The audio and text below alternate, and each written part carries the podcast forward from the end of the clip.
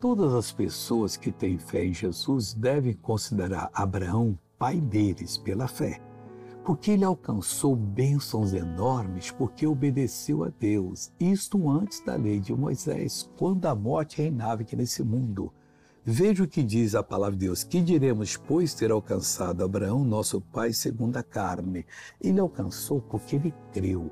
Quando você crê em Cristo, na palavra de Deus, é crer em Jesus, do Gênesis ao Apocalipse, naquela palavra que soltou os seus olhos, que você entendeu.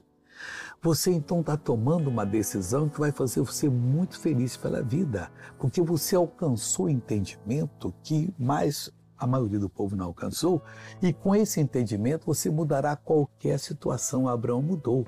Abraão conseguiu vencer quatro reis vitoriosos, que já tinham vencido outros reis, venceram mais cinco, levaram até o sobrinho dele preso. Venceu porque Abraão acreditou em Deus. Acredite e você vencerá também. Agora eu quero orar com você. Pai, em nome de Jesus, eu uno a minha fé com a fé dessa pessoa, repreendo todo o mal da vida dela, eu proíbo que continue, eu mando que vá embora, que desapareça e nunca mais volte. Em nome de Jesus, você levanta as mãos e diga: Obrigado, Jesus, e a vitória é sua para a glória de Deus. Bom dia.